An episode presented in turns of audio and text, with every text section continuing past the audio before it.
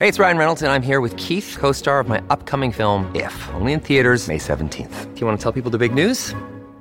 All right, I'll do it. Sign up now and you'll get unlimited for $15 a month and six months of Paramount Plus Essential Plan on us. Mintmobile.com slash switch. Upfront payment of $45 equivalent to $15 per month. Unlimited over 40 gigabytes per month. Face lower speeds. Videos at 480p. Active Mint customers by 531.24 get six months of Paramount Plus Essential Plan. Auto renews after six months. Offer ends May 31st, 2024. Separate Paramount Plus registration required. Terms and conditions apply if rated PG.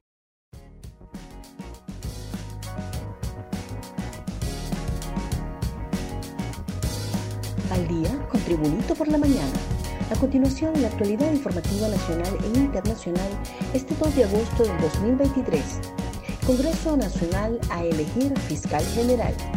La Junta Proponente entregó hoy al Congreso Nacional el listado con los cinco candidatos para que entre ellos escoja al fiscal general y al fiscal adjunto para el periodo 2023-2025, en un momento en que las dos bancadas mayoritarias, Libre y Nacional, se encuentran totalmente distantes de alcanzar un consenso. La nómina la encabeza con un 95.5 de calificación Jenny Almendares, seguida de Mario Morazán con 87.9, Marcio Cabañas con 84.3, Joel Zelaya con 80.9 y Pablo Reyes con 75.2. Todos ellos escogidos de una lista inicial de 26 autopostulantes que se fueron quedando en el camino durante los casi dos meses que duró el proceso de evaluación.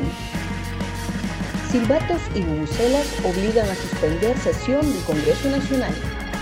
La oposición política del Congreso Nacional, a través del Frente Multipartidario para el Fortalecimiento de la Democracia y el Estado de Derecho en Honduras, se declararon en insurrección legislativa por la publicación del decreto de la Corporación Andina de Fomento CAF sin ser aprobado en la ratificación del acta legislativa del pasado 12 de julio. Los diputados del Frente Interparlamentario, que los integran congresistas del Partido Liberal, Partido Nacional y Partido Salvador de Honduras, desde el inicio de la sesión legislativa corearon al unísono consignas como ilegalidad, ilegalidad, en relación a la publicación del decreto del CAF. Ministerio Público apelará sobre seguimiento definitivo dictado en favor del diputado Mauricio Rivera.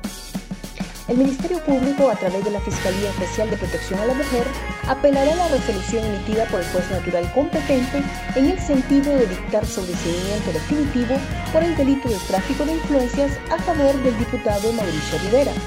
Al desarrollarse la audiencia preliminar contra el parlamentario Rivera, a quien se le supone responsable de los delitos de tráfico de influencias, daños agravados y perturbación del orden, el concurso ideal, el magistrado Mario Díaz, delegado o juez natural para esta causa, dictó sobreseguimiento definitivo por el delito de tráfico de influencias por considerar que no se configuraban los elementos del delito o tipo penal. Hombre y su hijastro eran las víctimas del fatal volcamiento en Dalí. Un hombre con su hijastro menor de edad eran las dos personas que fallecieron trágicamente el lunes anterior durante un accidente de tránsito en la carretera que conduce de la ciudad capital hacia Dalí, El Paraíso.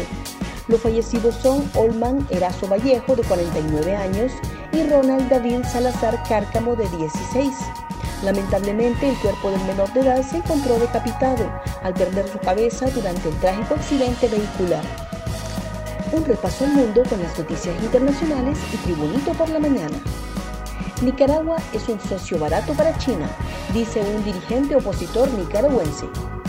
El dirigente opositor nicaragüense, desnacionalizado, Félix Maradiaga, consideró el martes que el gobierno que preside Daniel Ortega es un socio barato para China, el gigante asiático con el que Nicaragua restableció relaciones diplomáticas en diciembre del 2021.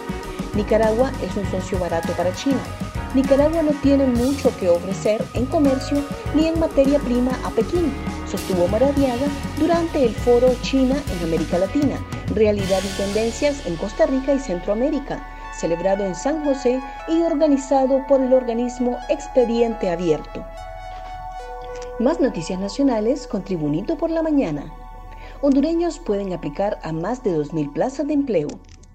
El Instituto Nacional de Formación Profesional Infop realizará una importante jornada con una feria de empleo en donde anuncian que cientos de personas podrán participar en el concurso para alrededor de 800 plazas de trabajo de más de 50 empresas.